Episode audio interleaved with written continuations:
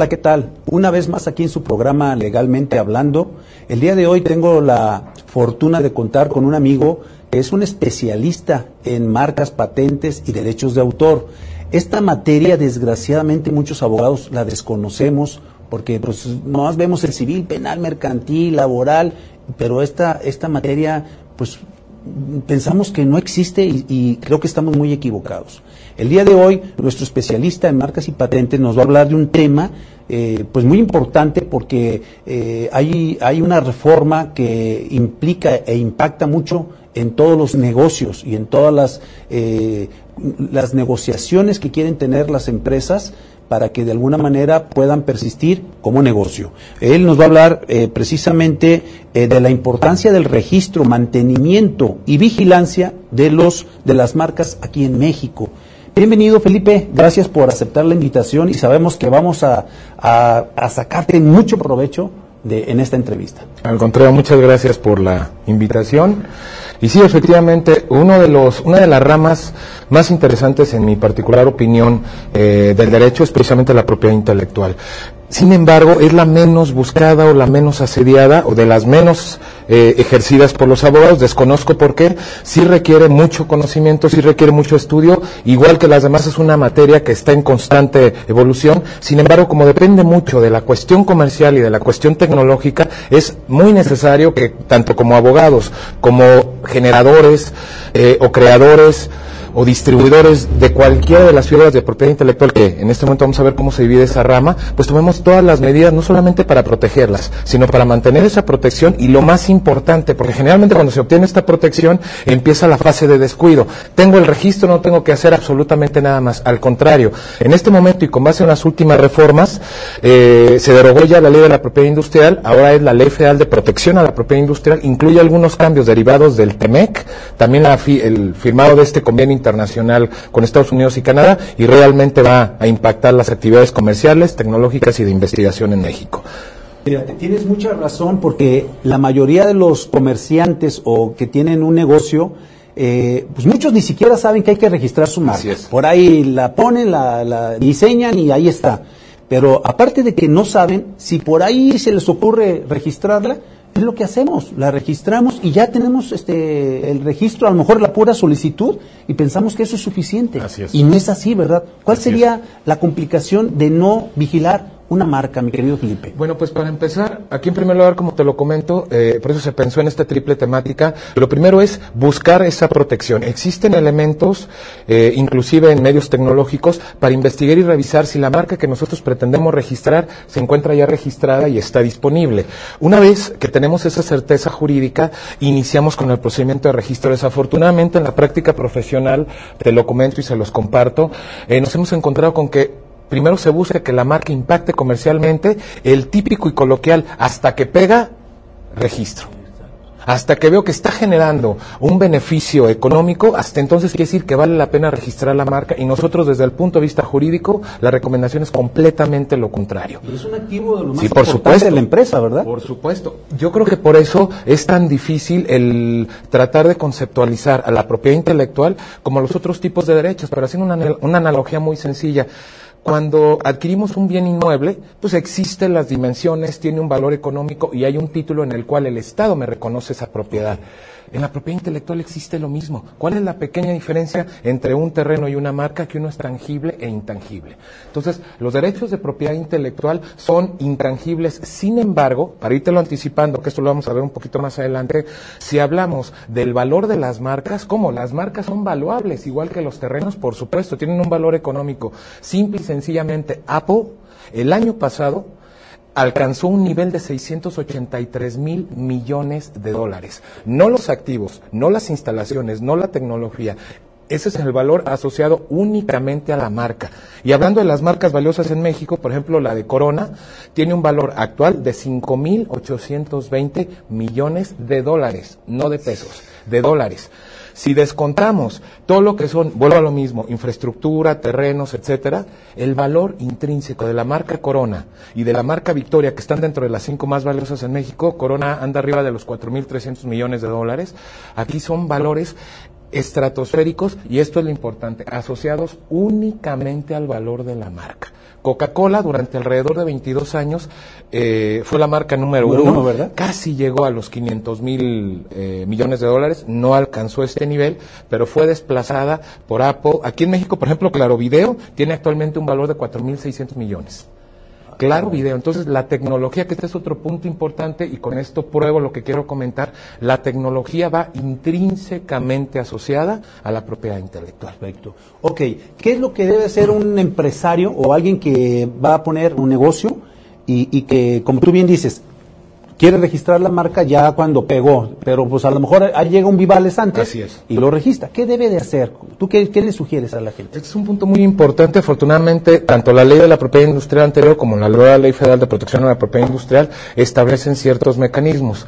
Si, por ejemplo, sucede esta situación en la que un comerciante eh, ha llevado a cabo ciertas actividades, pretende registrar su marca después de algún tiempo, de algunos años, y se percata que alguien ya la registró. Lo primero que hay que hacer es revisar si contamos con la evidencia jurídica. Recordemos que todo esto cae dentro del campo legal, siempre. Si nosotros logramos demostrar que esa, que esa marca fue registrada posteriormente al uso que yo le di a la mía, pongamos un ejemplo. La contraparte registró la marca en el 2015 y yo cuento con documentación comprobatoria de que durante 2014, por ejemplo, y durante 2013, yo hice uso de esa marca. Se inicia un procedimiento de nulidad, yo le compruebo al Instituto Mexicano de la Propiedad Industrial, que es la autoridad de nuestro país en estas materias, yo le compruebo un uso anterior de esa marca y se puede iniciar un procedimiento de nulidad y de esta manera pues recupero un derecho que constituí por el puro por el solo uso. Y es una cuestión muy importante. El uso de marcas es uno de los elementos más importantes desde la solicitud. Si yo manifiesto una fecha de primer uso que no puedo comprobar al contrario me estoy exponiendo a que alguien haga un uso indebido de esa información y nulifique mi marca. Y esa es otra mala praxis cuando se registran marcas. ¿Sabes qué? Yo tengo facturas, tengo eh, eh, publicidad desde el 2000. Sí, pero ya teníamos la idea desde el 95. Fu- Ponle fecha de primer uso del 95. Si no la puedo acreditar, expongo mi marca a un procedimiento de nulidad. Ok. Fíjese qué importante es eh, no tener eh, un asesor legal en marcas y patentes en donde ustedes piensan que, que hacerlo hasta, hasta solos ahí, porque el instituto dice, pues métanse a internet y ahí paguen. Creo que esto es un error. Eh, es. hay que contratar a un especialista para que nos asesore porque eh, hay muchas complicaciones en este es. sentido, ¿no, Felipe? ¿Qué otra complicación pudiera tener?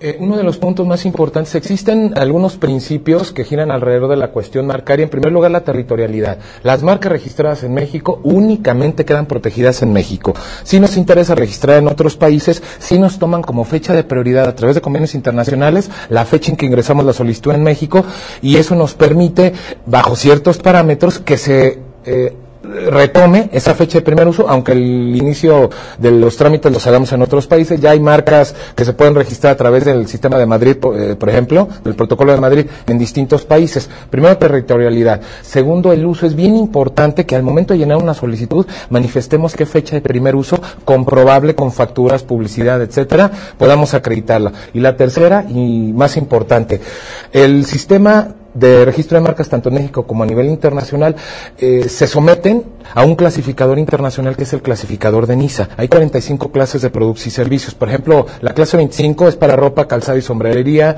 la 35 es para eh, trabajos de oficina y muy importante que es una de las más buscadas, cualquier tipo de distribución de, de productos. Tenemos, por ejemplo, la clase, la clase 33 que es para tequilas y bebidas espirituosas. Entonces, necesitamos definir exactamente cuáles son los productos y servicios que queremos proteger para elegir las marcas. Y a manera de ejemplo, acababa yo de mencionar la marca Corona de cerveza. ¿Por qué hay Corona en cerveza? ¿Por qué hay Corona en chocolate? ¿Y por qué hay Corona en embutidos? ¿Y por qué hay Corona en lácteos? Porque simple y sencillamente son ámbitos comerciales distintos. Entonces, al momento de registrar una marca, tenemos que elegir, generalmente es una o más clases. Si yo fabrico un producto y no quiero que nadie cree una distribuidora, entendiendo que una cosa es fabricar y otra cosa es distribuir, es conveniente que la registre por lo menos en la clase de eh, fabricación de ese producto y en la clase de distribución. Exactamente. Bueno, pues vamos a ir a nuestra primera eh, pausa comercial y pues regresamos. Conoce los beneficios de diagnosticar tus equipos electromecánicos. Evita paros no programados y daños mayores a motores, generadores y subestaciones. Análisis de vibraciones, termografía, alineación láser, estudio de aislamiento, etc. El mejor servicio y calidad en embobinados en media y alta tensión. Contamos con torno y balanceadoras industriales con capacidad hasta 30 toneladas. Temisa Soluciones Electromecánicas www.temisa.mx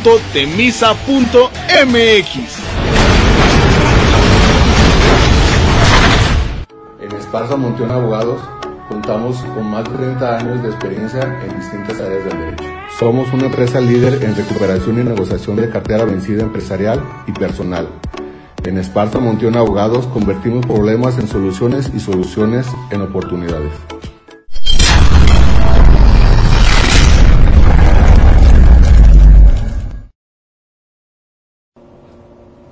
Continuamos con el programa Legalmente Hablando. Estamos hablando con un especialista en marcas, patentes y derecho de propiedad intelectual. ¿En cómo se divide la propiedad intelectual, Felipe? Mira, primeramente, y para tratar de entenderlo en un contexto nada técnico, lo más general posible, eh, comentaba alguno de los primeros profesores que tuve de esta materia que la manera más sencilla de resolver un problema es dividiéndolo en partes más pequeñas.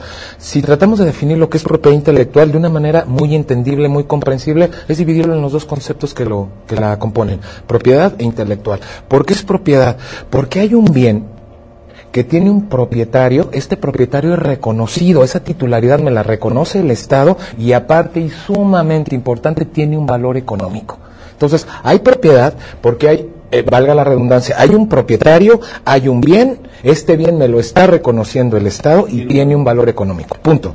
¿Por qué es intelectual? Porque la propiedad intelectual eh, protege creaciones no materiales, no tangibles de la mente humana. Debe de haber un trabajo intelectual, debe de haber un trabajo de creación para que pueda considerarse como propiedad intelectual. Las dos grandes ramas de la propiedad intelectual son propiedad industrial y derechos de autor. Y como sus nombres eh, lo, definen, propiedad industrial busca proteger actividades o creaciones propias de la industria y el derecho de autor va mucho más enfocado al individuo todas aquellas eh, creaciones artísticas, científicas y literarias que sean generadas precisamente por el intelecto humano.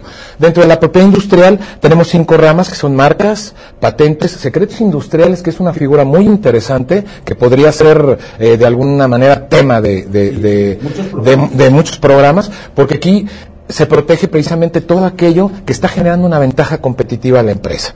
Otra de las ramas es la protección de variedades vegetales y la última que si bien todavía existe y todavía sigue manejando la protección de, de circuitos integrados, porque pues efectivamente y eventualmente pues durante mucho tiempo cuando se empezó a crear tecnología computacional pues eran de los primeros elementos y a final de cuentas también los diseños y dibujos industriales.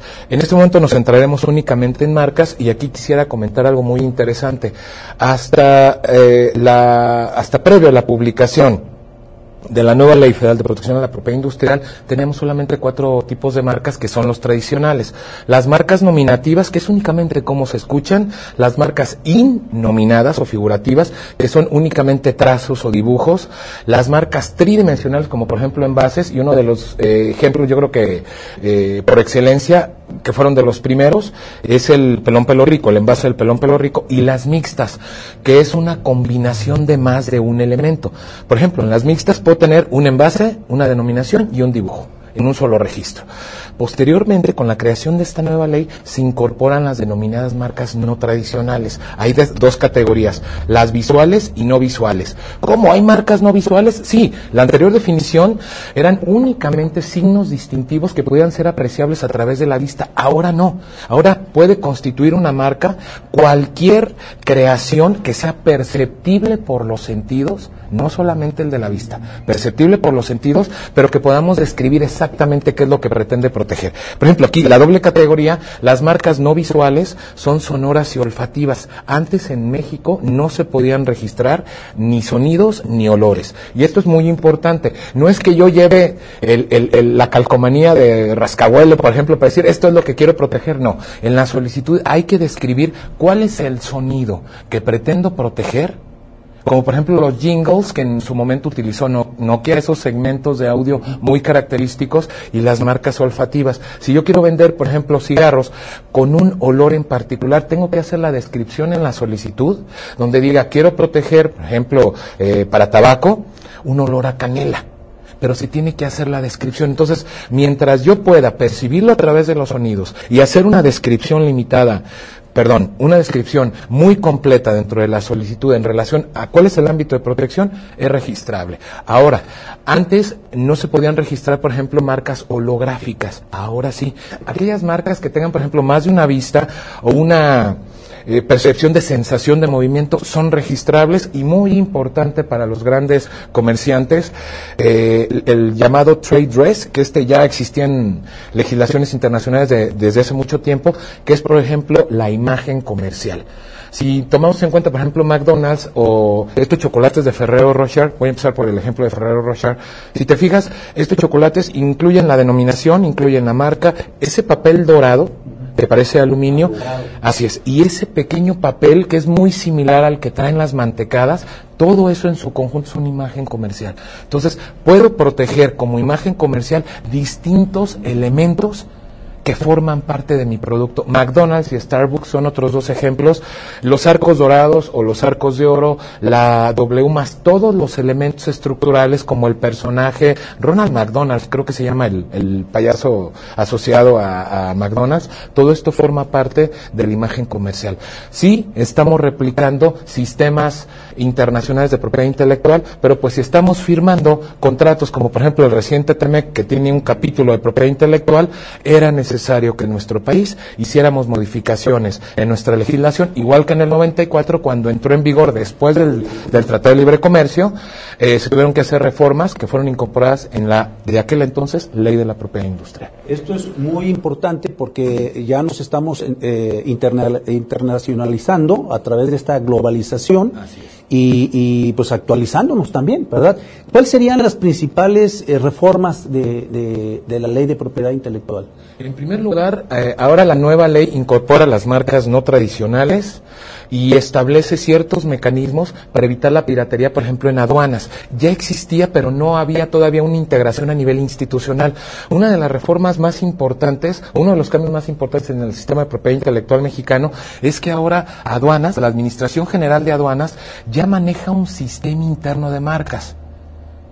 Cuando uno es titular de los registros marcarios, ya existe el canal particular gobierno donde yo le digo, yo le informo, esta es mi registro marcario, este es el propietario y estos son mis licenciatarios. Entonces, ahora sí podemos hacer como propietarios de registros marcarios esa mancuerna con la autoridad y en el momento en que entre en aduanas un producto que ellos asocian con nuestro registro marcario y que de alguna manera identifican que no está siendo introducido por alguno de nuestros licenciatarios, es muy buena esta reforma porque ya permite que la autoridad contacte a nuestros representantes legales para decir, tengo este producto en aduanas.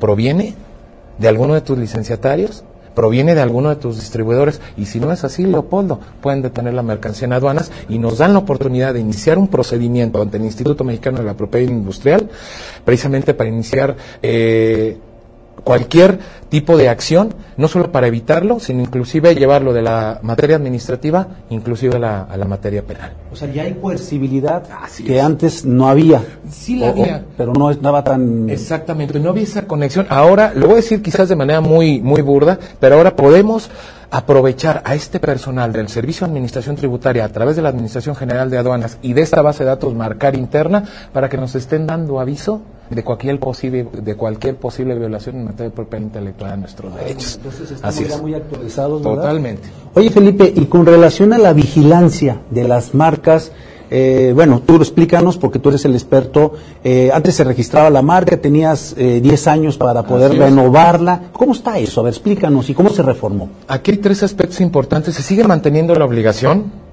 de eh, estar renovando las marcas cada 10 años. Uno de los elementos importantes es que ahora la nueva ley ya exige que comprobemos el uso.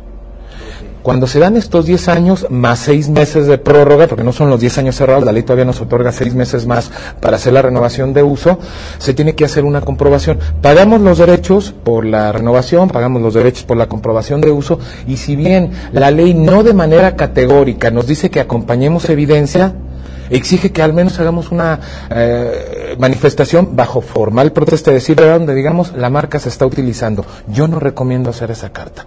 Yo recomiendo que acreditemos al momento de renovar con las evidencias con que contemos, a lo mejor pantallazos o certificaciones de los contenidos ante algún fedatario público de lo que tenemos en Internet, acompañar facturas, publicidad o pagos que hayamos hecho por publicidad.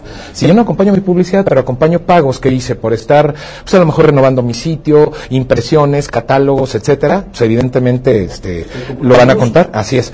¿Dónde está lo importante? Que toda esta documentación va a quedar integrada dentro del expediente. Y ojo, y muy importante en este punto, cuando alguna persona que busque afectar a mi marca y tratar de iniciar un procedimiento, lo primero con lo que se va a encontrar es que yo estoy acreditando el uso de mi marca. Cerramos o desincentivamos que vayan a iniciar en nuestra contra algún procedimiento de caducidad por falta de uso, porque van a decir, no, esta marca se está vigilando, esta marca se le está dando continuidad. Y ojo, si ya contamos con un registro marcario, tenemos la posibilidad, así como hicimos nuestra búsqueda de anterioridades fonéticas antes de registrarla, si repetimos este mismo proceso constantemente e identificamos que hay una marca que todavía no se registra, pero que es similar a la de nosotros y consideramos que puede afectar nuestros derechos, existe el procedimiento de oposición. Antes de que la otorguen, podemos nosotros decirle al instituto, me opongo porque invade mis derechos. Perfecto. Bueno, pues eh, ya están escuchando al experto cosas muy importantes para todos los empresarios y los comerciantes que pues de alguna manera tienen que estar muy listos para que no pierdan su activo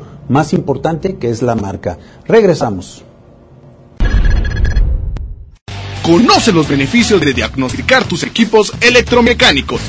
Evita paros no programados y daños mayores a motores, generadores y subestaciones. Análisis de vibraciones, termografía, alineación láser, estudio de aislamiento, etc. El mejor servicio y calidad en embobinados en media y alta tensión. Contamos con torno y balanceadoras industriales con capacidad hasta 30 toneladas. Temisa Soluciones Electromecánicas www.temisa.mx.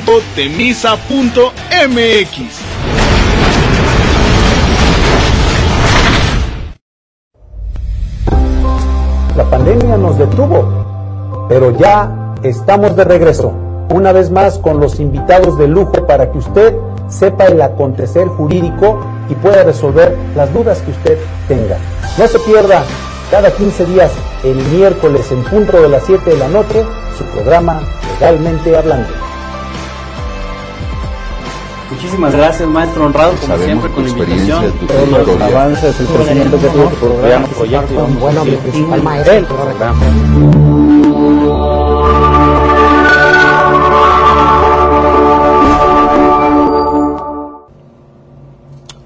Regresamos a su programa Legalmente Hablando. Estamos hablando de la propiedad industrial e intelectual. ¿Es correcto así, Felipe? A ver, ¿cómo? Corrígenos. Sí, a final de cuentas la propiedad intelectual podríamos decir que es la rama madre y de ahí se derivan propiedad industrial y derechos de autor.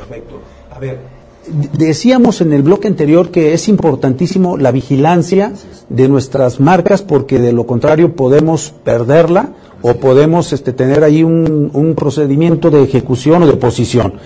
¿Qué más tendríamos que vigilar? Aquí hay un punto importante. A partir del 10 de agosto del 2019, eh, no se modificó propiamente la denominación de la ley, es apenas reciente, pero sí se incorporó una reforma importante. Ya lo había comentado, el uso de las marcas es muy importante.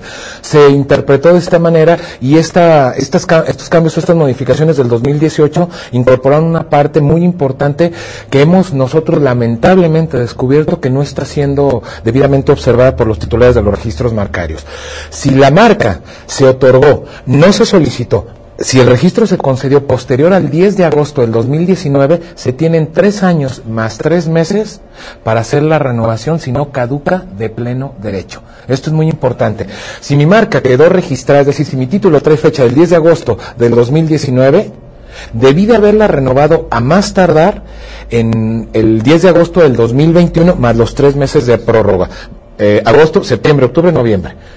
La primera, este exactamente, mes. exactamente. Entonces tengo hasta el 10 de noviembre para registrarla y eso va a suceder con todas las marcas que fueron registradas a partir del 10 de agosto del 2019. Entonces muchas marcas se van a empezar a, pre- a perder a partir del mes de noviembre Así- y la gente no lo sabe. Así es. El instituto no tiene los medios ni los mecanismos para estar notificando de forma para publicitarlo. eh, publicitarlo. Y ahí la importancia Exactamente. Y de mantener esta vigilancia. Sí se han estado recibiendo algunos correos electrónicos, pero si tú en tu solicitud de eh, ah, que ingresaste a partir del 10 de agosto no indicaste un correo electrónico o ya no lo tienes, no vas a recibir esta notificación. ¿Me explico? Entonces es muy importante, en primer lugar, ver que mi marca no vaya a caducar. En segundo lugar, aunque no es obligatorio estar haciendo la comprobación de uso cada tres años, aquí hay una especie de trampa procesal. ¿Por qué? Porque por un lado la ley me dice eh, si alguien llega a descubrir que no usaste tu marca durante tres años, puede iniciar un procedimiento de caducidad por falta de uso. Pero sin embargo no es obligatorio que acredite yo el uso. Sea o no sea obligatorio, yo recomiendo cada tres años, mediante un escrito libre, acompañar la evidencia ante el Instituto Mexicano de la Propiedad Industrial y decir estoy utilizando mi marca. No porque me lo exijas, instituto, sino para eliminar cualquier posibilidad contra un tercero de que tratan de caducar mi, de que traten de caducar mi marca. Y esto me lleva a otro punto. ¿Por qué me pueden caducar mi marca? Porque no la he utilizado. La clase, por ejemplo, 25 de ropa, calzado y sombrería, a lo mejor yo quiero proteger todo, pero nada más vendo zapatos.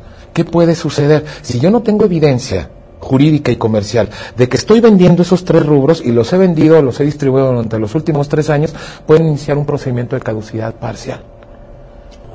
Entonces, a lo mejor me quedo con ropa que realmente lo que vendo, pero calzado y sombrería que no puedo acreditar que se estuvo fabricando ni distribuyendo, voy a perder esos segmentos de Y protección. tener un especialista que esté Exactamente. todo. Es importante, no, y yo inclusive me atrevería a decir que desde un principio, porque existen elementos en el sitio de internet del instituto para hacer la búsqueda de anterioridades fonéticas, por supuesto, pero yo sé efectivamente cuál es la fecha de primer uso, puedo hacer un análisis como lo hace el personal técnico del instituto, sé exactamente qué es la similitud en grado de confusión, ya son cuestiones muy subjetivas.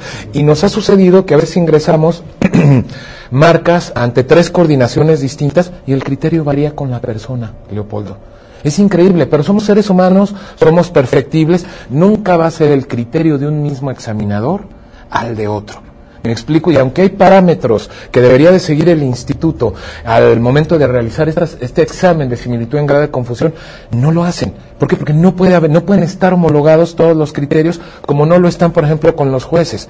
Aquí, el simple hecho de que entre un elemento subjetivo en el que la opinión, el estado de ánimo o la percepción del propio examinador nos puede conceder o negar una marca. Sin embargo, quienes ya llevamos tiempo en esto, ya empezamos a conocer o evidenciar un poco estos elementos o podemos aportar elementos jurídicos para decir mi marca sí es registrable. Entonces, es muy importante no tratar de abarcar todos los, productos y servicios que pienso producir si eventualmente sé que a lo mejor en tres años alguno de ellos no lo voy a ofrecer, porque si a alguien le interesa y se da cuenta que si protegí ropa, calzado y sombrería, volvamos a ese ejemplo, y nada más vendo ropa, puede iniciar un procedimiento de caducidad parcial.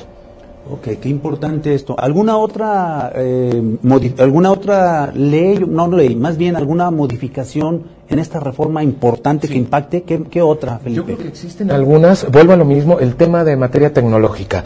Ahora ya contamos con mayores elementos. El, eh, el apartado, el capítulo 20 del TEMEC, habla específicamente de propiedad intelectual y aparte de manejar hay algunas definiciones importantes que se trasladaron a la Ley Federal de Protección de la Propiedad Industrial, hay elementos muy interesantes. Ahora, de una manera mucho más efectiva, podemos impedir que alguien registre nombres de dominio, es decir, direcciones electrónicas de Internet con una marca que se encuentra protegida en México. Ya existen mayores elementos en el cual, a través de la Organización Mundial de la Propiedad Intelectual, existe un intercambio de información. Así es. El registro de dominios que la Así gente es, también está viendo. Para después tratarte de extorsionar o vendértelo, ¿no? Y es que es una extorsión. Tú eres el especialista en penal, por supuesto. Si yo estoy tratando de obtener una percepción, un beneficio económico de forma ilegal, es extorsión. Y lo que están haciendo es registrar el nombre de dominio y posteriormente decirme te lo vendo por cantidades estratosféricas. Y una cuestión sumamente importante y qué bueno que se te ocurrió tocar este punto porque ah, eh, hemos, nos hemos encontrado en diversas ocasiones con que yo contrato a una persona para que me diseñe mi página de internet, la contrato para que registre el nombre de dominio y yo le voy pagando anualmente. Termina el tercer año, quiero cambiar de proveedor y él conserva las claves de acceso al nombre de dominio y me dice, ok, eh, eh, si quieres que te siga prestando el servicio, te voy a duplicar, triplicar o cuadruplicar la cuota. Si no, yo me quedo con las claves. Eso estoy totalmente de acuerdo, es extorsión. Porque a final de cuentas, si yo estoy efectuando un pago por la creación de esos contenidos y por la reserva de ese derecho, claro, por supuesto, y yo debo de aparecer en la base de datos a nivel internacional de ese nombre de dominio como el titular administrativo. No, no, no lo hacemos. Y es sumamente importante. Si contratamos a alguien para que registre el nombre de dominio, lo primero que tenemos que hacer es documentarlo en un contrato, volvemos al tema jurídico, donde manifestemos que el nombre de dominio yo es, de mi creación, y yo estoy solicitando únicamente que lo registren. Por lo tanto, al término del contrato, tiene que proveerme las claves de acceso. antes, ¿no? Por supuesto, sí. ¿Para qué te espera? Por supuesto. dámelas. No, claro, y desde el mismo contrato, de hecho tu idea es genial, que en el mismo contrato diga, me manifiestas o me provees todas las claves de acceso y al final me entregas toda la información de contenidos.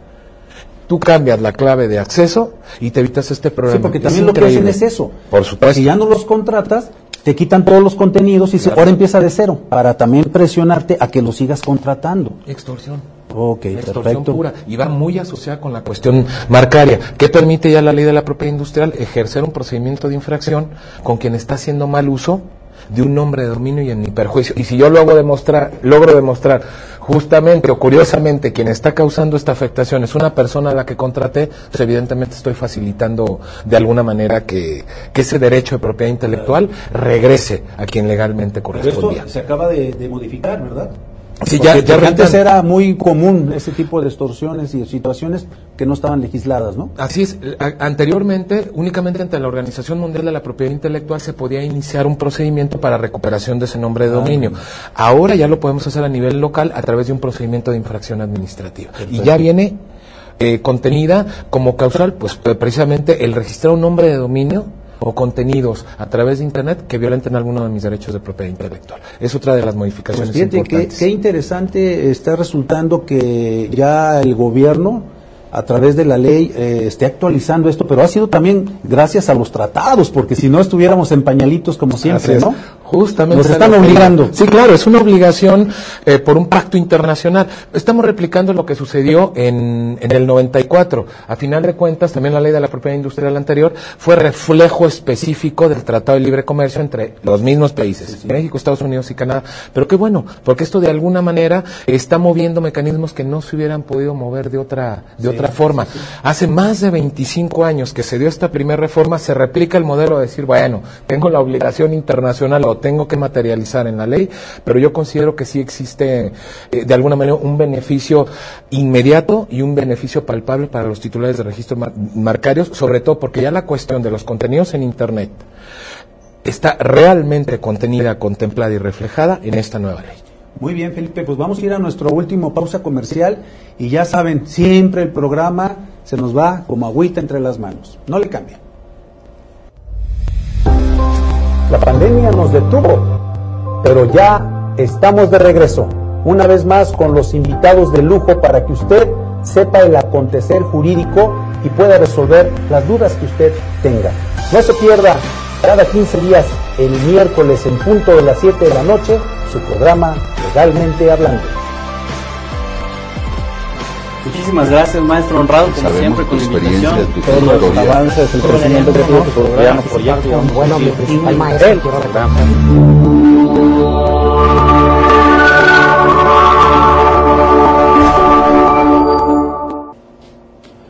Continuamos con el último bloque de su programa Legalmente Hablando. Estamos con el especialista, el licenciado Felipe Centeno, quien es un especialista en materia de marcas, patentes y registros de autor. Todo lo que ustedes quieran de propiedad intelectual, propiedad industrial, él lo puede eh, realizar. Nos va a dar este el último tema porque como siempre se nos va agotando, pero vamos a tratar de cerrarlo, Felipe. ¿Cómo lo podemos cerrar? Pues, lo primero que quisiera yo comentar antes del cierre, eh, nosotros manejando esta materia, pues podemos asesorarte en relación a cómo hacer las búsquedas de anterioridades fonéticas, qué es protegible, qué no es protegible, en qué clases, porque también, así como suele suceder que encontremos que existe una marca que no está registrada en la clase en la que estoy buscando, digo, ah, mi marca es registrable. Y, oh, gran sorpresa, como no hacemos la búsqueda en clases relacionadas, posteriormente el instituto nos genera un impedimento y nos dice, ya hay una marca, no en tu clase, en la, en la única que buscaste, pero sí existe eh, en una clase que está relacionada. Por lo tanto, tu marca no es registrable. Sí nos dan la oportunidad de manifestar lo que a nuestro derecho convenga, pero a final de cuentas, esto es muy importante identificarlo y detectarlo desde la búsqueda de anterioridades fonéticas. No es simplemente ingresar al sistema, porque de hecho son dos sistemas los que maneja el, el Instituto Mexicano de la Propiedad Industrial. Hay que revisar cuándo se ingresó esa solicitud, si trae una fecha de primer uso, exactamente qué productos y servicios está protegiendo e inclusive nosotros hacemos una investigación en el ámbito comercial, por denominación social, por domicilio, vemos si efectivamente hay establecimientos, si hay publicidad en Internet, si en redes sociales hay información sobre ese producto y servicio, porque eso ya nos puede dar un elemento, en primer lugar, para ingresar la solicitud y si esa marca ya no se está usando y el instituto nos genera algún oficio de impedimento, pero nosotros tenemos la certeza jurídica de que esa empresa ya desapareció o tiene más de cinco años que no, que no está distribuyendo el producto, entonces eh, se abre la posibilidad posibilidad de iniciar un procedimiento o de caducidad o de nulidad, dependiendo de lo que nosotros encontremos, se nulifica o se caduca ese registro y entonces ya procede el de nosotros. Y aquí hay una doble línea. Si yo estoy solicitando un registro marcario, me encuentra el instituto, me cita un impedimento y yo inicio un procedimiento de nulidad o caducidad, mientras no se resuelva este procedimiento de nulidad o caducidad, el otro se mantiene suspendido hasta que el instituto resuelva si efectivamente le aporté los elementos suficientes para nullificar o caducar esa marca, mi expediente se mantiene en suspenso. Se resuelven estos dos y se obtenga una resolución favorable, se registra, se, concede mi registro marcario. Felipe, algo que es muy común. Eh, ¿Qué sucede cuando alguien está utilizando tu marca en forma indebida o este o de esos artistas que también es algo muy común que, que por ahí se salen de, de, la agrupación de las bandas o, o mariachis, lo que sea, y, y cantan sus can las canciones de la agrupación en forma individual porque piensan que van a tener éxito. ¿Qué sucede ahí? ¿Qué se puede hacer? Para Obteniendo un lucro. Aquí es una cuestión muy importante. Dentro de la rama de derecho de autor de marca ya platicamos un poco y es conveniente, en este caso en específico, por eso es importante acercarte con un especialista. En este tema específico de los nombres de agrupaciones artísticas, existen dos formas de protección. El registro marcario, y la reserva de derechos al uso exclusivo ante el Instituto Nacional del Derecho de Autor. Aquí son dos figuras que se encuentran en legislaciones distintas, pero básicamente el espíritu es el mismo proteger los derechos de una agrupación o de un artista. Si tú buscas de cualquier artista o de cualquier agrupación que cuente con una asesoría jurídica sólida, no solamente se registró la marca, se protegió la reserva de derechos y la ley establece que no puede registrarse como marca una reserva de derechos al uso exclusivo. Ahí ya hay un candado jurídico. Ahora, si sucede que tú eres el titular tanto del registro marcario como de la reserva de derechos y algún miembro de la agrupación se sale y hace uso del nombre o de las canciones que ya se encuentran registradas y que tocaban precisamente y que tocaban aquí precisamente y dicen, oye, ¿por qué no puedo yo? ¿Por qué no tengo el derecho si yo estuve en la agrupación? Exactamente. Voz, sí, y yo era la primera voz, eh, era el, el, el, vocalista, me uh -huh. asociaban, sí, pero todo eso constaba en un contrato y en el contrato que tú firmaste, prestación de servicios, ahí reconociste que no eras titular ni del registro marcario ni de la reserva de derechos, que generalmente queda registrada a nombre del representante o de quien tuvo la idea inicial. Entonces, sí existe, y esto es lo interesante, quiere decir que si, que si tengo dos registros, uno en materia marcaria y otro en materia de derechos de autor, ¿se pueden iniciar procedimientos? Sí. Uno es procedimiento de declaración administrativa de infracciones, cuando es marca, y otro es procedimiento de declaración administrativa de infracciones en materia de comercio, cuando es un derecho de autor, en este caso la reserva de derechos. ¿Dónde está lo interesante? Que si yo inicio estos dos procedimientos, la ley me establece que puedo obtener por lo menos un 40% del producto de venta o del lucro que haya obtenido indebidamente esta persona. Entonces, si uno es por marcas, es mi 40% mínimo, si otro es por reserva de derechos, lo sumas y mínimo puede recuperar un 80% de la percepción que indebidamente Esto no era antes, esto no- Sí, sí, ya sí, siempre sí, se ha establecido. esto sí ha seguido manteniendo, pero ya la nueva ley establece otro tipo de mecanismos y qué bueno que tocaste también este punto, porque anteriormente la cuantificación de los daños y perjuicios la hacía un juez, ahora no. Se le otorgan facultades al Instituto Mexicano de la Propiedad Industrial para que funja como autoridad civil y cuantifique y de alguna manera, de alguna manera materialice y acredite estos daños y perjuicios. Ya no requerimos dos procedimientos, puede ser ante la misma autoridad. Esa es una de las grandes reformas que incorporó la nueva Ley Federal de Protección a la Propiedad Industrial. Caray, qué interesante es eh, conocer algo que mucha gente eh, pues desconocemos porque desgraciadamente no nos metemos a esta materia, no sabemos, no queremos a veces hasta, no, no, al cabo el negocio está prosperando y mi agrupación va muy bien, pero descuidamos lo más esencial, ¿verdad? ¿Verdad? ¿Y, y qué, eh, qué puede hacer alguna persona ah, penalmente en contra de las personas que están infringiendo esta ley, de- o sea, están violando su, o están utilizando, mejor dicho, su marca o bien sus, sus reservas? Aquí de manera muy, muy eh, breve.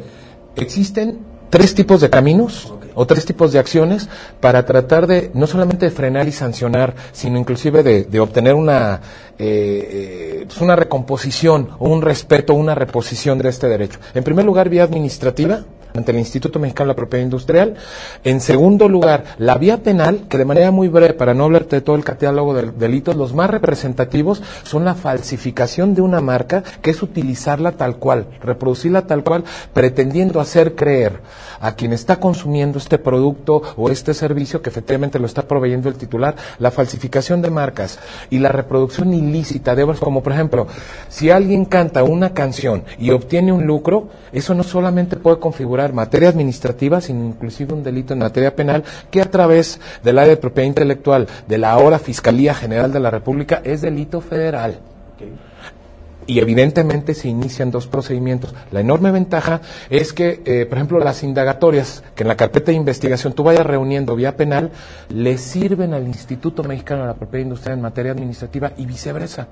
Cuando el instituto, que es la tercera vía, cuantifique ese daño o ese perjuicio, esa información se le provee a la Fiscalía General de la República a través del área de propiedad intelectual para que conjuntamente cuantifiquen ese daño y perjuicio.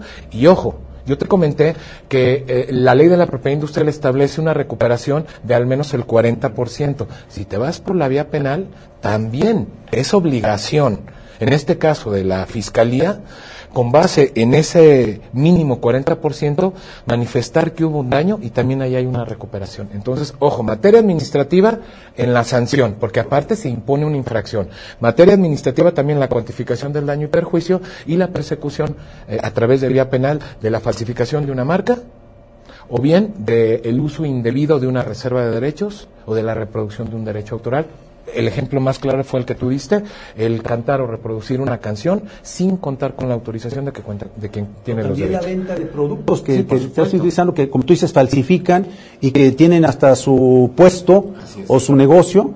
Y ahí es donde puedes este, tú presentar esa querella para efecto de que la fiscalía se traslade al lugar y clausure y, y decomisa los bienes, ¿es correcto? Y haga las detenciones, ¿es Sí, correcto? Por supuesto, sí, inclusive aquí es un punto muy importante. Ya hemos prescindido de tecnología como el DVD, como el CD, etcétera, porque ahorita ya todo se encuentra eh, pues en, medios tecnológicos, en servidores eh, digitales, etcétera. Pero aún así, si siguiera vendiéndose así, o por ejemplo en alguno de esos locales donde en un, en un USB te venden 400 o 500 canciones, evidentemente cuenta con toda la facultad, el titular de sus derechos para iniciar procedimiento o penal o administrativo o ambos, porque inclusive se llega a generar una mancuerna entre la Fiscalía y el Instituto Mexicano de la Propiedad Industrial. Tú puedes solicitar que las visitas se hagan de forma conjunta, que cada quien levante los indicios e independientemente, pero de forma paralela, tú sigues manejando vía administrativa y vía penal. Incluso ahorita me pusiste a pensar, porque si yo llego a encontrar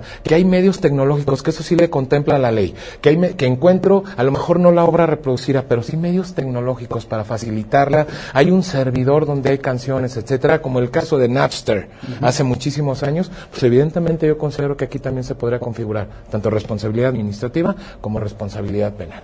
Oye, Felipe, eh, pues ya hemos escuchado muchos tips y muchas eh, situaciones que la gente desconocemos, pero a mí me gustaría que nos dijeras o le dijeras al público dónde te pueden localizar en caso de que alguien eh, esté más interesado, más eh, eh, que tenga un problema o que quiera recurrir a tus servicios, dónde pueden localizarte, oficina, teléfonos, medios, no sé, tú dinos en dónde pueden ubicarte. Nos encuentran como Brand Services, estoy yo a cargo de la Jefatura de Defensa de Propiedad Intelectual y Contratos, nos llamamos Brand Services, nos encuentran en la página de internet www.brandservices.com.mx, con ese mismo mismo nombre nos pueden encontrar en redes sociales, inclusive acabamos de incorporarnos ya en LinkedIn. Eh, ahí vienen nuestros datos de contacto. Eh, cualquier información, cualquier problemática que pudieran ustedes someter a nuestra consideración, estamos totalmente a sus órdenes y quisiera cerrar con una cuestión muy importante que si quisiera que quedara clara para el público. Nosotros de alguna manera podemos asesorarte, podemos brindarte información para saber si la marca que tú pretendes está registrada, si cuentas con elementos como por ejemplo fecha de una primera eh, fecha de primer uso, inclusive hay signos distintivos que paralelamente se pueden registrar ante el Instituto Nacional del Derecho de Autor. ¿Cuál es la ventaja si tengo que hacer una doble inversión? Pues que hay una doble protección. Y en caso de que haya una invasión, inicio yo dos procedimientos distintos y evidentemente buscar mínimo la recuperación del 40% en cada uno de esos, de esos dos juicios. En todo esto nosotros te podemos ayudar. Lo que sí queda nada más en manos del titular es saber cuánto vale tu marca. Es una cuestión muy importante. Hay que visualizar esta marca como un activo intelectual. No sabemos cuánto tiempo te llevó construirla. No sabemos si fue una marca que generaste de manera familiar. Podemos nosotros ayudar o apoyar con el procedimiento administrativo, pero el único que inicialmente le puede poner un precio a tu marca eres tú. Y para concluir, un punto importante también aquí, al ser un bien intangible, que como dije desde un principio, conlleva una propiedad, existen también procedimientos para evaluar marcas. Ya hablamos de Apple, ya hablamos de Corona y ya hablamos de Victoria. Puede convertirse tu registro marcario en el activo más valioso y más importante de tu empresa. Perfecto. Pues Felipe, no nos resta más que agradecerte tu presencia en esta entrevista.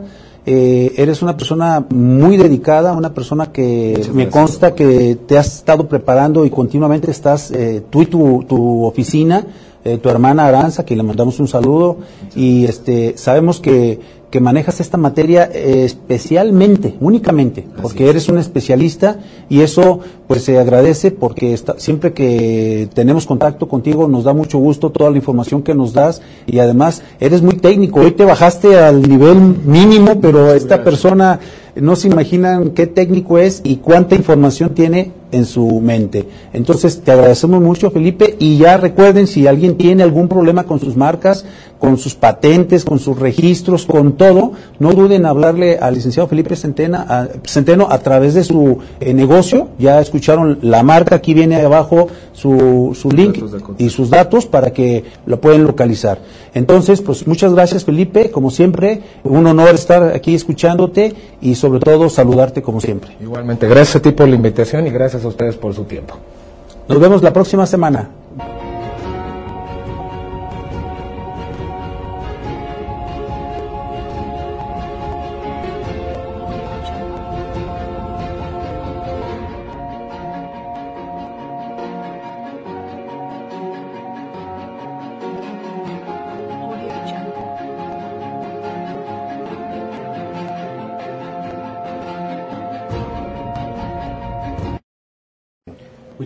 Gracias, maestro honrado, pues como siempre, con la invitación. Tu Todos los avances, el crecimiento que tiene tu programa. Proyecto, con buen objetivo, maestro, quiero reconocerlo.